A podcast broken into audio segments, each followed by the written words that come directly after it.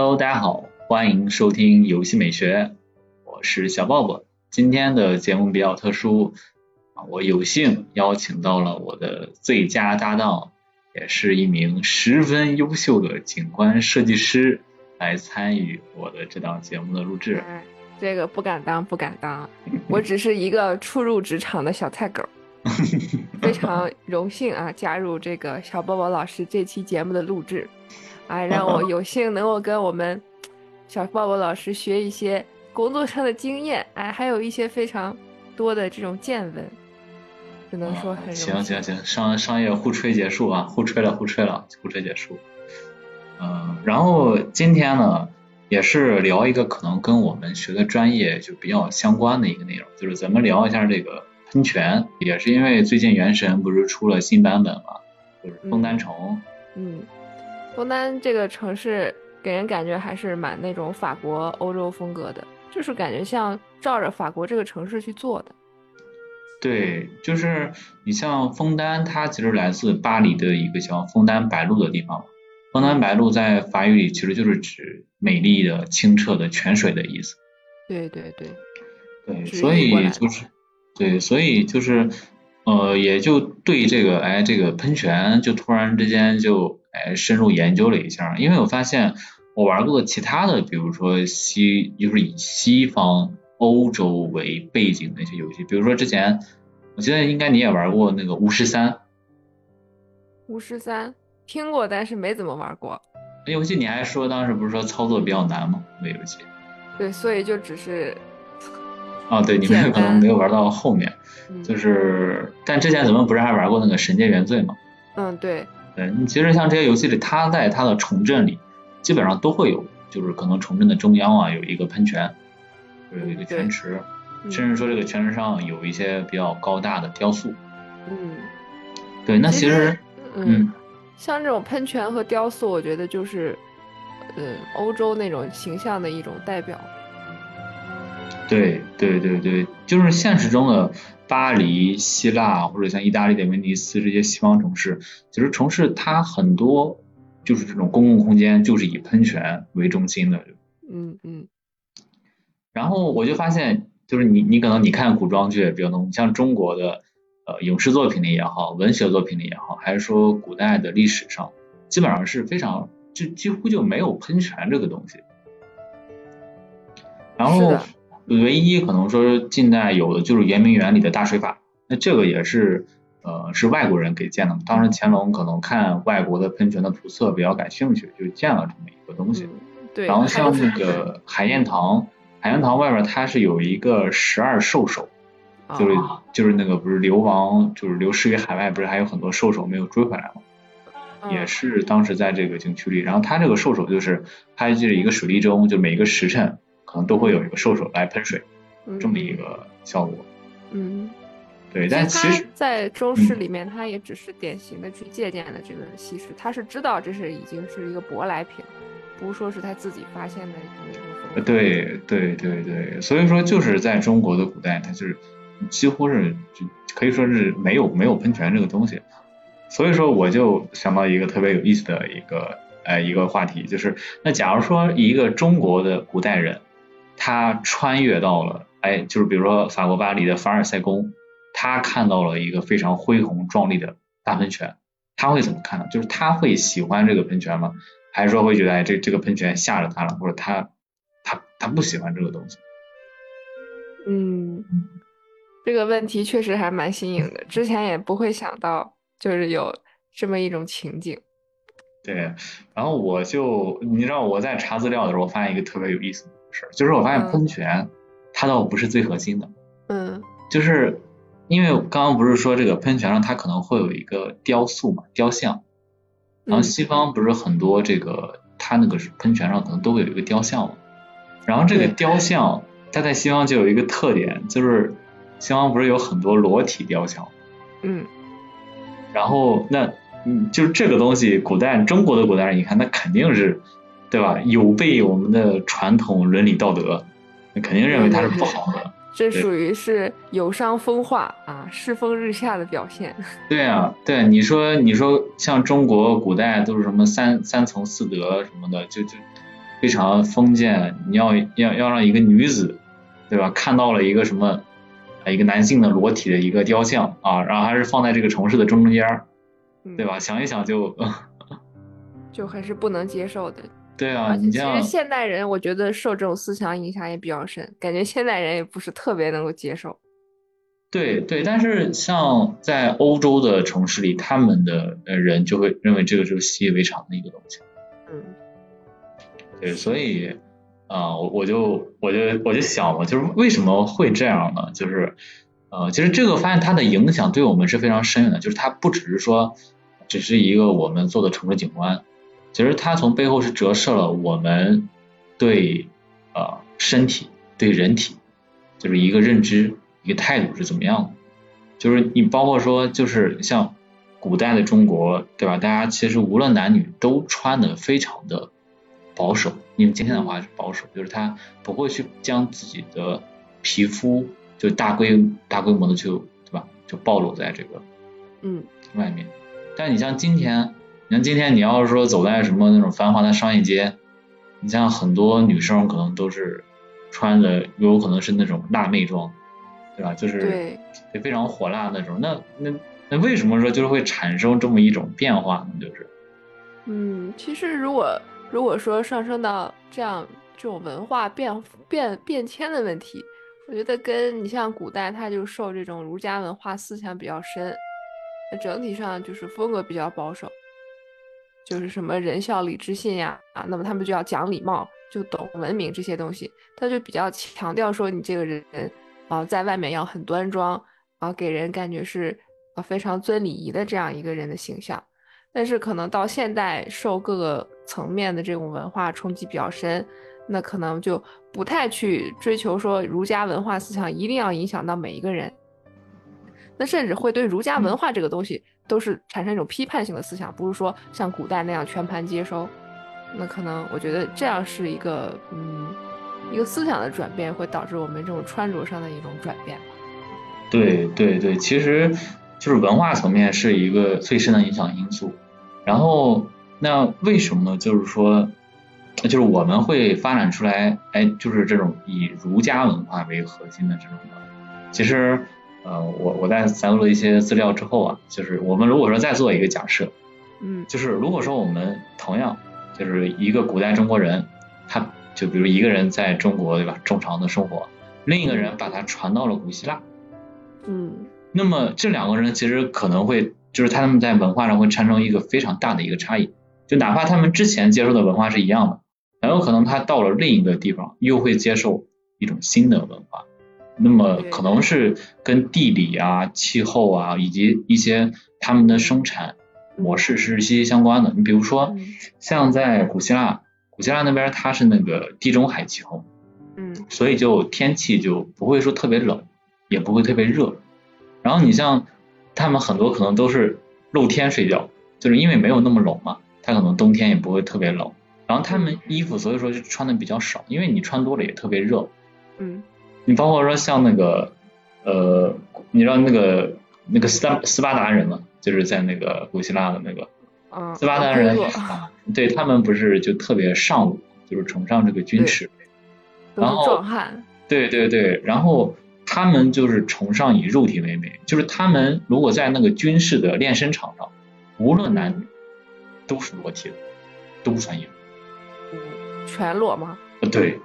对，都不穿衣服。那还是很震撼呀，那个场面。当然，这可能不一定，可能说你在你在下面可能会裹一个，但是可能上半身是全裸的。哦。对。那也还可以吧，能接受。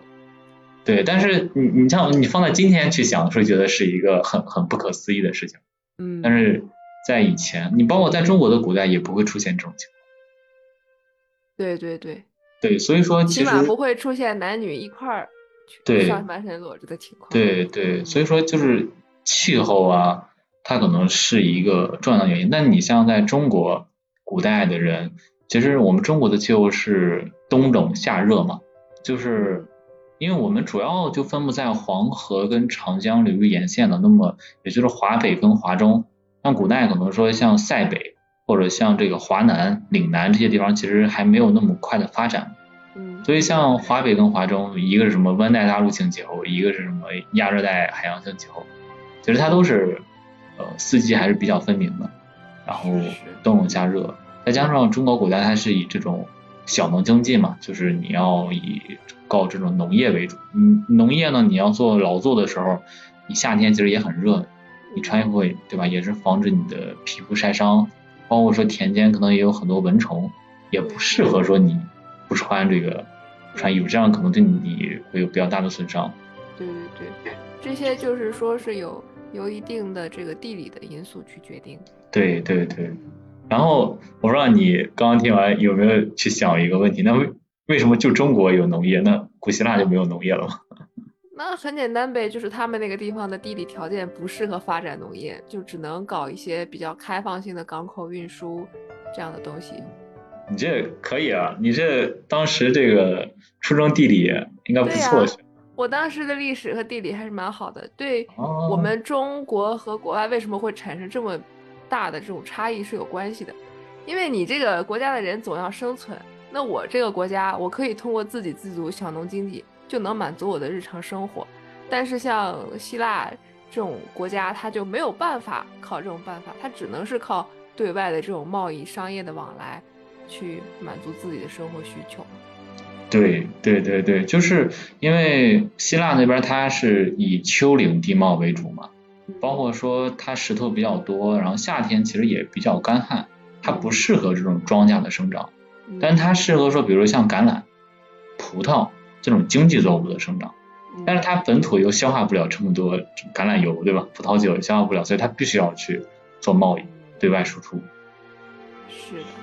然后在做这个贸易的路途中，可能会遇到海盗，可能说会有一些邻邦的战争，或者说你要去一个新的大陆去殖民，等等的。所以说，在他们的这种生产模式里，就是武力啊，你你的身体健康是非常非常重要的，这跟你说你你的长久生存是息息相关的。对，因为但是像中国古代它是小农小农自然经济嘛，然后它地大物博，也不需要商品交换，并且中国它其实虽然海岸线很长，它也没有那种说深入到内陆的良港，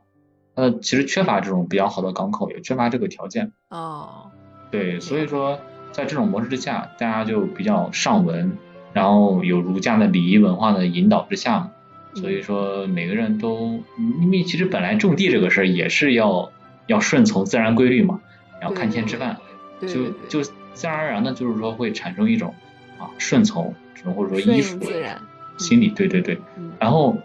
那在儒家这个严谨的这个什么，你要顺从这个理智之下，那你的衣服就是一个非常重要的东西，你不能把皮肤露出来。就是说，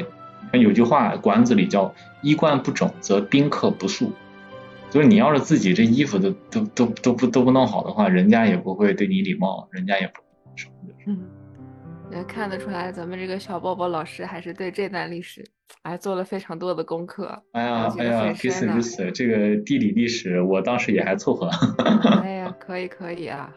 然后我不知道你看古装剧不是比较多嘛？你比如说古代男子他不是有那个重年礼嗯，什么弱冠之年啊？，对，古装剧里他会有表现这个过程会表现的很细吗？你是说你是说成年礼仪的这个表现吗？对对，我觉得电视剧里面很少去表现他们那个成年礼，除非是那种，就是大男主剧，他特别需要表现这个人已经成长了那个过程吧。那其实、哦其实，嗯，嗯整整体上我感觉好像是没有的。像但是之前咱们看的那个《雪中悍刀行》，对对对对对，我想到这个，对，就是比较着重表现那个男主的成长，就有这个礼仪。但是其他的剧我没怎么见过。对，但是我哦想起来，就是当时在那个剧里，就是那个张张若昀嘛，嗯他是饰演那个男主，然后他就是在里边那个过程其实是比较繁琐，就是你要换衣服，然后你要换你的这个什么，就是头上的一些装饰啊等等的，就是从这个点就可以看到，就是古代其实对于这种衣服的这种审美，包括说你要对全身的这种遮蔽，就这种身体审美理念，就是是可以看到的。对，是的。他不会说，把你什么东西裸露出来，反正你都要穿好这个得体的衣服，都要遮蔽。并且他是从头到尾的，他这个头发要束发，然后要戴冠。他们不是成年要系，就是在头上去给他戴上一个冠吗？就我感觉是从头到尾，他们都是要武装自己，非常精心的打扮。对对对，所以就感觉就是他其实不像说，哎，你说古希腊人他们那个去，哎，比如说做个水手远航，那可能穿的就就比较随意，因为你可能你还要在海上，可能各种各样的情况都会发生嘛，然后你可能甚至要打仗。随时都有可能加入到战斗状态，但是像中国，其实你虽然也有打仗，但打仗都是那种大规模进行，它不会说你日常突然说你要跟别人去打斗。说明说生活的还是算比较安稳，对，能想一些礼仪方面的事情。对对对对对，是这样的。然后除了这个之外，然后我又。呃，又又又有一个东西啊，其实它这个也是文化衍生的一个，就是伦理，就是中国古代的伦理跟西方古代的伦理其实是差异还是蛮大的。因为刚刚咱们讲儒家，他追求礼，他不是有一个叫三纲五常吗？然后三纲五常呢，三纲就是父子、君臣、夫妻。啊，五常是那个什么仁义礼智信，就是在这种严格的这个秩序之下，就是你必须要服从这个社会的给你赋予的这种秩序，你并不能去破坏它。然后呢，你你就相当于说，你比如说儒家，他绝对不会推崇这个近亲结婚。你近亲，你其实是存在这个什么纲的，就是在这个纲里的，对吧？你们是有一个严格的上下的一个秩序的。但是古代经常近亲结婚呀。哎，古代古代经常吗？对啊，经常近亲结婚，尤其他们那个皇族，基本上都是跟什么表姐呀、表弟呀、表妹啊结婚。哦，是这样吗？嗯，他们好像那会儿，好像大部分都近亲结婚吧？可能是因为对这个自家人比较信任的原因，而且也不太了解这种结婚之后会导致什么结果。我记得好像有一段历史，就是说。就是那一家子基本都是近亲结婚，就导致生下来的孩子大部分不是早死就是早产，要么就是弱智，很少有能正常存活下来的。哦，他他可能是这样的，就是其实，在最早那个古代，就是像西周那个时候，它其实是有一个呃说法，就是说同性它是不嫁的，就同性不婚，但是可能说你别的这种表婚，它是比较流行的。哦，那这个还不是特别了解。对，那呃，对，就是你刚刚说的这个古人，他可能亲上加亲嘛。那但是在那个像西方的这个古希腊那个时候，他们那个伦理，他可能是更过了，就是那个更乱。对，就更乱。你比如说像西方那个神话嘛，希腊神话，宙斯那一套体系里，那宙斯他本身他就他就很乱，他的私生活就。然后他产下的这些后代的私生活也都很乱，就大家都乱成一锅粥了，就是。那个确实是更加出名一些，比古代比中国古代要更出名。对对，所以说就是，呃，他们就这种伦理跟我们想象的那种伦理其实是差异是非常非常大的。所以就是也有可能是在这种伦理制度之下，再加上他们的气候以及他们这种商业文化，所以就。导致他们其实对裸体这个东西吧，就没有没有那么那么的，就是说，哎，那么羞耻。其实我们是认为说裸体在公众面前是一个非常羞耻的事情。嗯，是的，他们那些油画不大部分都是那种裸体形象。对，感觉可能也跟宗教，他们宗教信仰有关系吧，但是我也不太了解这方面。嗯，其实这个。对，这这个就说到，就是说，由于这些哎各种因素吧，就是导致中中中国跟欧洲古代就是它的审美趣味其实是差异非常大的。然后你像我们那个古希腊人，他们对于这个人体的审美，他们认为，就是说，首先你是健康的，然后你是符合正常发育的，那你这个就是美的，你这个身体，就是因为你这样你就能能打仗，然后你在外这个。去搞一些商贸的时候，也会占有这个优势。嗯，所以他们是认可这个东西的。就说你虽然说你你脸长得很漂亮，但是你的身体不美，他不认为这个东西你是整体是美的。哦，对，然后再一个就是说，呃，你像中国，它肯定是彻头彻尾的父权社会，其实古希腊它也是一个父权社会。嗯，然后在古代这种父权社会的时候呢，他对，也就是尤其说女性的这个审美，它是有一个两极化的一个倾向，嗯，就是一种就是说我作为呃我正常的一个妻子，那妻子呢，你要严格的去在这个什么父权之下，你要去照顾家，你要什么对我忠诚之类的。那另一种呢，就是说就是妓女，就是我在查资料的时候发现，就是说古希腊它就对女性，它似乎就是非黑即白的，就你要么你是一个就要说像正经的，你是我的妻子，要么呢我就把你看成一个妓女，就这种。这样是这样子，就没有一个中间的那种。对，所以就是说，然后他们对于这两种审美，比如像你如果是正规的一个正经的一个妻子，那你在这个相关的作品里，你你一定要是要穿着衣服的，你嗯，不可能说你的衣服是是裸露的。然后如果说我认定你是一个妓女，那你你你的这个什么，你的衣服就是没有的，或者说你是穿的是那种特别薄的衣衣衫，然后是也是大规模裸露的那种。就是在古希腊可能说就有一种专门的妓女，然后这种妓女她们可能就是穿着特别薄的这种衣衫，然后去挑逗这个一些男性。啊，但其实说白了就是我，我觉得他们这个妓女可能是更加裸露，就更加怎么说呢，直白吧，就是直白的展现出来。就像中国古代它也有妓女，但它就可能说法上它没有就那么的不文雅，甚至说他们也会讲究一些就是啊附庸风雅的一些事情，就会去掩饰这种比较低俗的东西。对对对，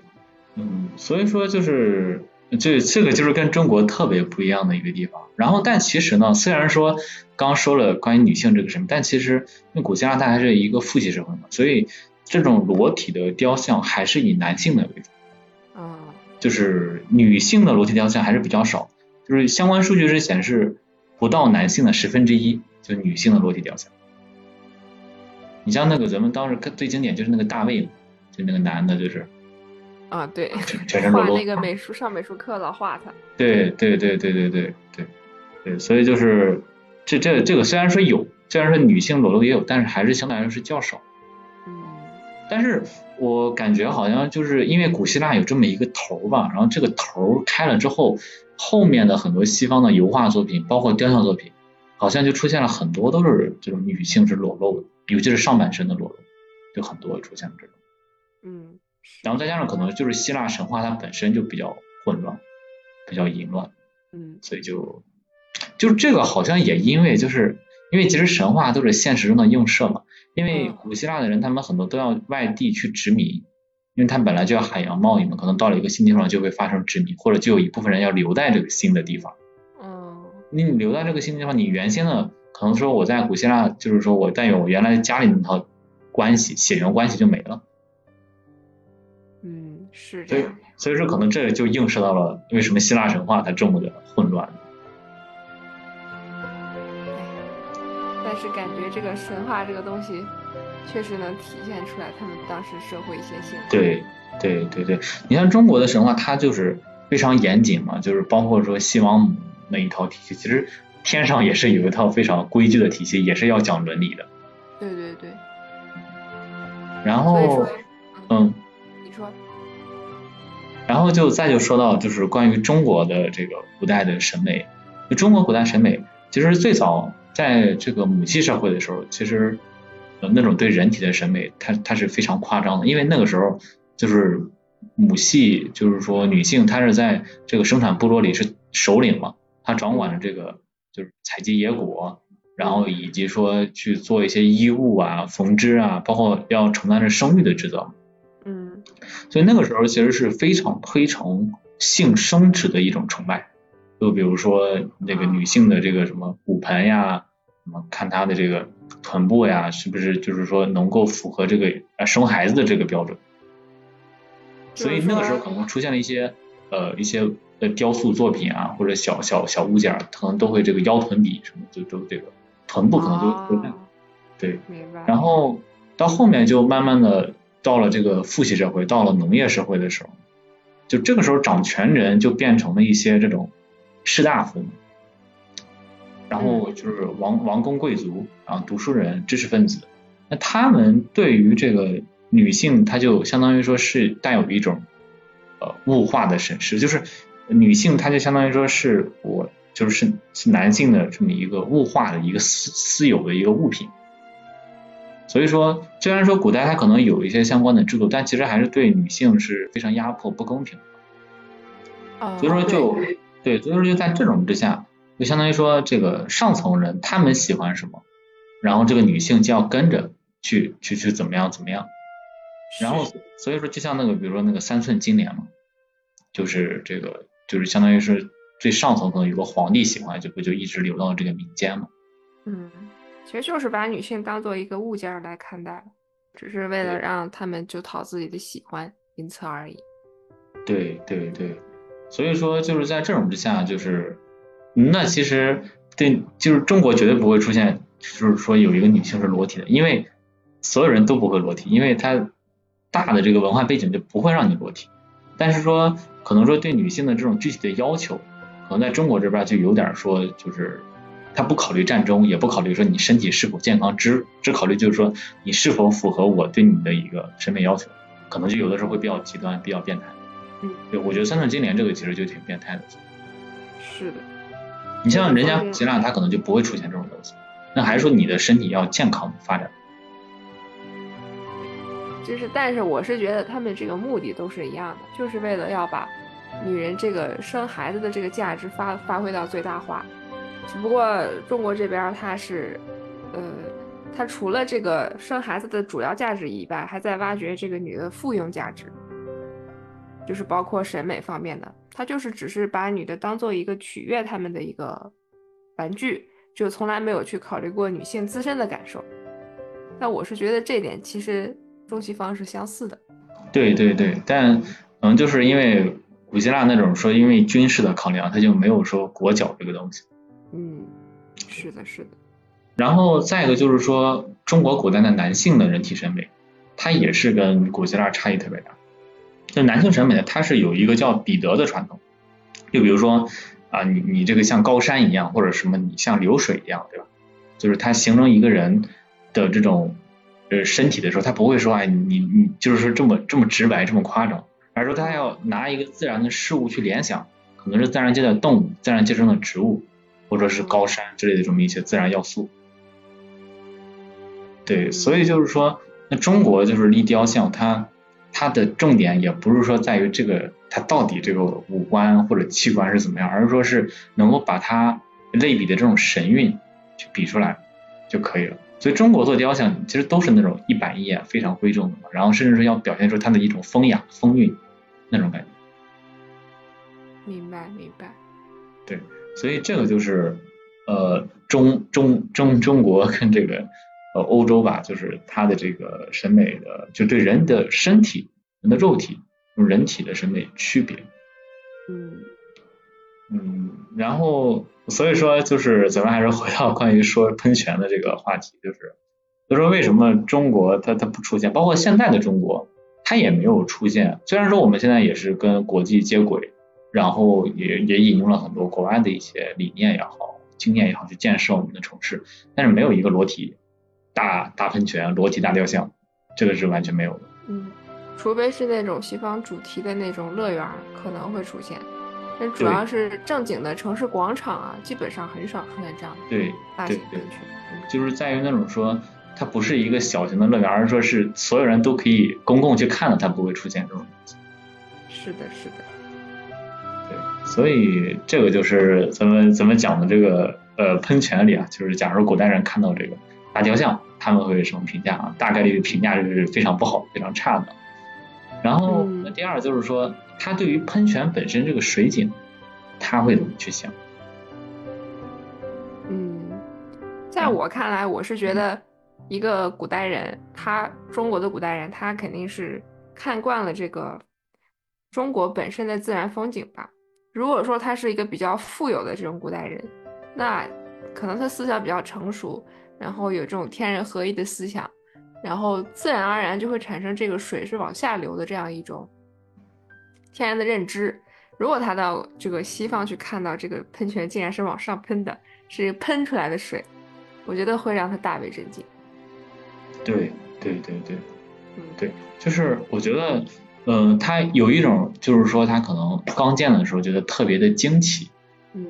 然后他有的人可能说惊奇之后，他就觉得我我也不会想着把它安到我们的城市或者安到我的家里，我只是惊奇，之外？就结束了。对对对，对，因为其实中国还是说他是喜欢这种自然的这种山水，所以他在包括像中国园林，他都是那种说他是要模仿自然，有这个什么湖泊、池塘啊，或者什么小溪啊、溪涧、渊潭，或者说有瀑布啊、假山、泉水，就是那种小的涌泉之类的，它不会出现说是那种人工化特别强的，然后非常规则式的像这种人工喷泉。但是比较有意思，就是说，像咱们一开始提到的，像圆明园里，它不是有一个大水法吗？然后乾隆其实本人是非常喜欢这个大水法。对，但他这个大水法只是完全给他皇帝一个人去私自去享用的。但其实我觉得乾隆他之所以这么喜欢，也是因为他能享受到那种帝权的感觉。就首先这个东西呢，哎，只有我能看，你别人也看不了，这是我的一个专享。皇权的体现。第二个呢，就是他那个大水法，可能他是特别享受那种，他那个声音其实是非常大的。他那个大水法其实那个喷泉可以喷的特别高，嗯，然后喷到很高，再从那个一层一层这个盘式的涌涌泉的一点一点再落下来，然后他那个水声是非常浩荡的，非常大的，就像那种水军操练的那种嘈杂的声音，就特别大。所以他现在在看的时候，其实是有那种，哎，就有点像这个什么喷泉营造那种千军万马的那种宏观的宏伟的气势。嗯明白明白，其实乾隆，我觉得到乾隆的时候，他对西方的态度已经算是比较开放的。那个时候已经出现了很多那种西方的元素，包括他在自己的宫里面也会找一个专门的这个西洋的画师去画像呀，这样的。对对对对对。然后你像你像除了像这种皇帝，像这种士大夫这些官员，其实他们当时的。对水井其实都是会有钱人都会在这个城里搞一个私家庭院，然后就是在自己住宅旁边搞一个小庭园、宅园。他们其实也，我觉得应该对这种喷泉也会不太能接受，因为他们这种官场文化都是崇尚隐居嘛。你要做隐士的，你怎么可能搞一个这么宣扬的、这么张扬的一个喷泉呢？就是。对，是的。但是如果说是一个普通人，我觉得他有可能是，哎，他觉得找乐子。比较好玩，很新奇嘛。对他可能是比较喜欢。嗯，他不会去非非要拥护说这个国内的这个就是特别好，他不会，他可能抱着比较找乐子、开放的心态去看新的东西。对对对对，是这样。嗯，然后说完这个，就还是回到这个就是最原始的问题，那就是嗯，为什么就是西方它建了这么多喷泉？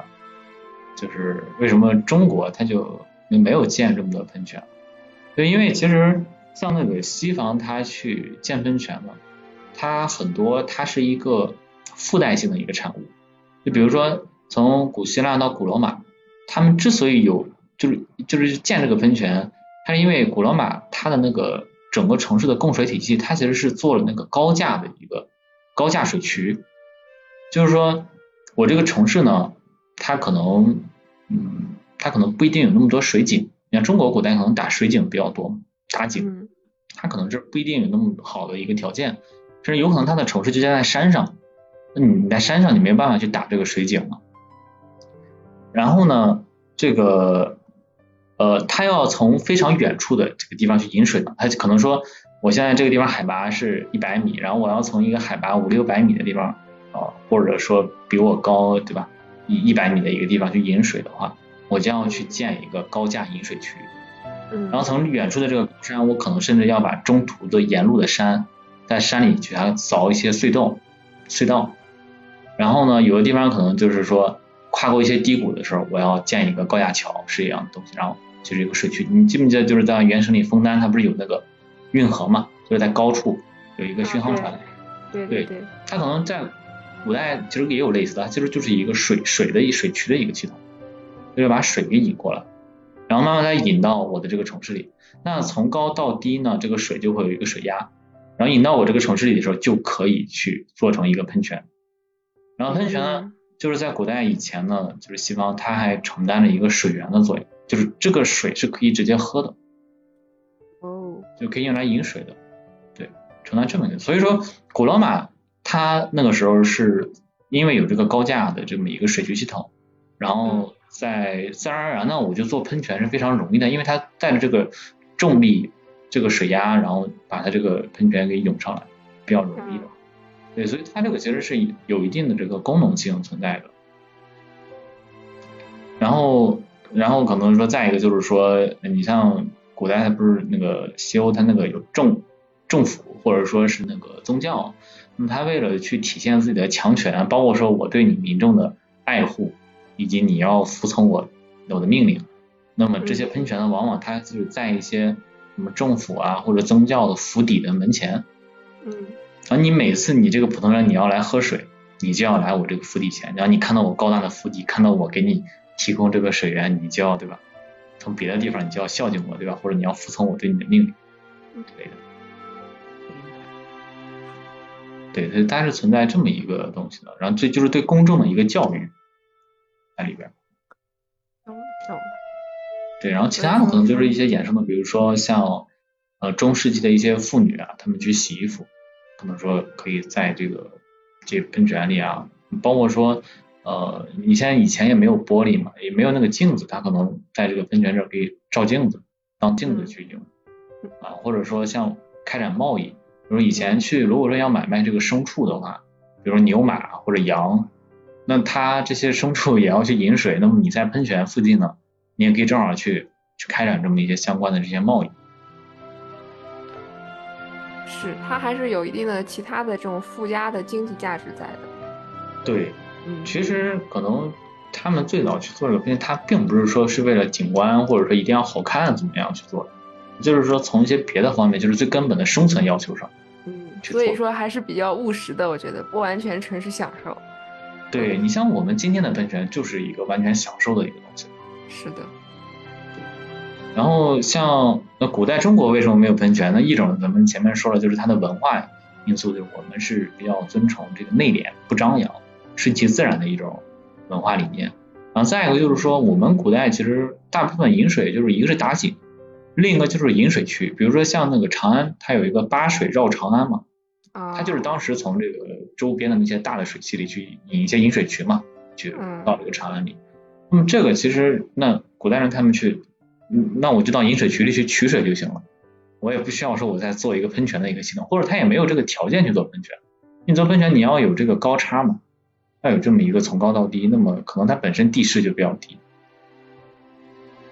对，对，所以本来就平原嘛，所以这个可能是一个原因吧，就是为什么古代中国没有喷泉，但是说西方它有非常多的一个喷泉。嗯。然后说，嗯，所以说这个古人他要是看到了这个喷泉，他会是一种什么样的感受？呃，反正我我刚刚咱们说了，就是我觉得皇帝可能还是会觉得说，作为一种独一无二的东西，他可能是想搬回来。但是像士大夫，我觉得像这个知识阶层，他们可能是比较反感这个东西，因为这个可能跟他们的这个为官之路。或者他们从小到大接受的这种教育是极其相悖的，他们可能是认为这是一种奇技淫巧，是一种异端。其实我倒有一种这种新的想法，就是是不是古代的人他思想上面也没有那么的闭塞，他还是蛮开放包容的。就是说，如果他见到了这样比较新奇的东西，他会觉得，哎，我是不是可以啊拿到我们国家来用，哪怕是不作为景观，可能作为一些，比如说。打井啊，一些水利上面的设施，能够让我们这个生活变得更便捷，有一些经济方面或者是市政这种建设方面的考量。它其实我在查资料时发现，就是说中国古代的水工技术其实是比较发达，就是并不是说西方的水工技术就比我们发达，那只是说因为中国的大部分城市其实都是在平地上、平原上建造的城市，所以说。如果想要去达到这么一个喷泉的效果，其实是要花费更多的精力、更多的人力物力才能做出来的东西。嗯，那其实我用别的方式可以更好的去满足我对水源的这么一个要求。对明白。所以可能是这么一个原因。然后相应的体现在，可能说刚刚就是功能方面，确实如果说可以借鉴，可以就是尽力的可以借鉴。但另一个角度就是，如果单纯的从审美的角度上来讲，就是大概率就是说，呃，他他是并不能特别接受这个喷泉的这种审美的，因为你像中国古代的有名的这些园子，或者你从清代我们现在还能看到的，比如说像咱们去过的避暑山庄，或者说像那个圆明园，就是圆明园它除了大水法之外，其他的水景，那是什么九州青雁呀，或者什么福海。那都是还是一种比较自然的，对吧？你要加点岛，有很多岛屿，然后也甚至有点像江南水乡的那种感觉。嗯嗯嗯。然后像那个避暑山庄里边水景，它呃什么枝径云低嘛，就是这个岛的形状要做的跟一个如意一样的形状，对吧？就是非常讲究，岁由人作，晚自天开。包括那个避暑山庄，它其实也有一个泉，叫热河泉嘛，就是那个水温是比较温热的，但它那个泉其实就像一个小泉眼儿一样。不会说哎，给你搞得特别夸张那种。嗯。对，所以但是像像同时期，比如说像跟康熙同一个年代，像那个路易十四，路易十四他当时去那个凡尔赛宫嘛。嗯。然后凡尔赛宫，他就是这个阿波罗泉池，什么大运河，它就是讲究那种非常大气、非常笔直、规则的这些水景观。然后在这些节点处啊，搞一些非常高大的喷泉，啊，再建一些高大的雕塑之类的。对，所以就是说还是差异还是比较大的。是是是。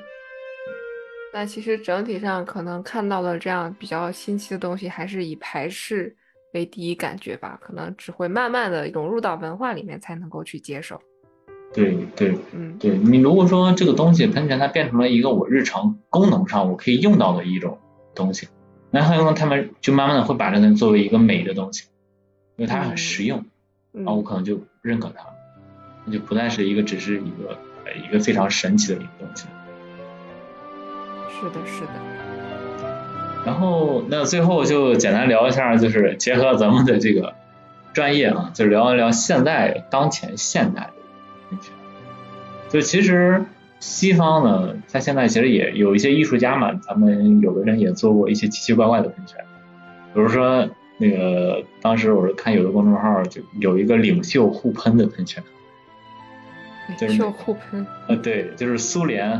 啊之前的路易十四啊西班牙的一个什么人，就是可能这个也是为了表达自己的一个政治理念嘛，就是有四个国家的领导人，然后。在那互互喷，就从从从他们的口里去喷出来的好家伙！对，也是。对，那像还有就是，比如我们学过的，像美国现代他有一个叫丹凯利的一个一个人嘛，然后他当然是有做过一个，在一个银行大厦的广场那儿，然后因为银行大厦它都是那种玻璃幕墙嘛，现代，然后它会有一个反光。然后这个幕墙它不是本身有那个网格嘛，有一个格子格子，然后他就通过这个格子，就是在这个银行的周边呢打了一些方格，然后打了两套方格，两套方格，然后一一成就是一错开一下，这些交叉的点就种上这个树以及这个涌泉，那相当于说在这个银行周边做了一个规则式的好几排涌泉那种感觉，然后晚上的时候可能配上灯光。然后在这种炎热的夏季，可能还是比较舒适的这么一个环境。这种其实也是跟以前的这种说喷泉也是完全不一样。就是如果单纯的从审美的角度上来讲，喷泉它的花样其实是非常非常多的。但以前可能喷泉它并不单纯的是审美，它可能还是比较说要在这个呃在原有的那种功能水源功能上，可能它为传统去做的那种审美，跟我们现在这种说。抛掉了这种水源功能，以完全审美为核心的这种喷泉的表现还是有差异。啊，明白。然后你像，嗯，你说，你说，你说，你说。呃，又感觉又跟小波波老师学了不少呢。没有没有没有，我这个也都是现查资料啊，现学现卖啊。然后再就是我们国家现在的喷泉嘛，其实现在最火不就是各地的那种什么音乐喷泉、喷泉秀、灯光秀之类的吗？啊，对对，现在很火嘛。对。吸引别人来什么？对，很多都是要收费的，甚至。嗯嗯。然后它这个就是，其实就有点像是说，呃，它没有雕像，也不会再建一个大雕塑，但是可能认为就是说我水本身就是一种雕塑，水雕塑，然后我通过现在技术的发展，计算机啊、编程啊，给它让这个喷泉可以有各种各样的变化，配合上灯光，甚至可以有很多各种各样的图案啊之类的，然后打造这个城市的夜经济这种。所以就是现在的喷泉，它肯定是越来越好玩，越来越有趣。但是呃，追溯过往，其实能发现，就是在喷泉的背后，其实折射着是非常非常多的一个呃，就是背后的推动推因吧。然后相比于古代呢，就是我觉得今天的喷泉也好，就灯光秀也好，其实它是能够更加的。服务于大众，包括说像以前的那些什么大喷泉啊，其实很多也不是说是在城市的公共空间里，可能像古罗马还比较多。但是你像圆明园里的大水法也好，还是说我们讲到的什么凡尔赛宫苑啊、枫丹白露，他们都是皇帝的行宫嘛，皇帝的宫殿，然后在皇帝的宫殿里搞一些大喷泉，它其实都是为少部分皇对吧，皇宫贵族去享受的东西。但是像我们今天呢？我们今天很多，它可能一些中国的一些喷泉，包包括一些其他现代什么的，它都是融于这个城市里的，它不一定非得说我要在一个，也没或者也没有我说我在私人的一个什么豪宅里，对吧？就是或者说我们的官员可以可以整这么一个东西，那就没有的。更多还是说在我们日常我们去的市民公园里、大公园里，或者说是在城市的一些地标里去建一些这种喷泉。嗯。对，所以大家还是更好的去惠及大众。嗯，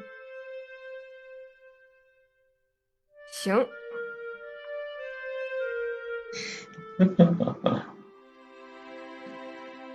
又跟小波波老师学了好多，然后什么古今文化呀，啊，包括这个中国人跟外国人这种自古的这种经济上面那种差异、地理上的差异导致的啊，这样文化上面的思想上面的差异。然后还有这种潜移默化、久而久之的这种影响，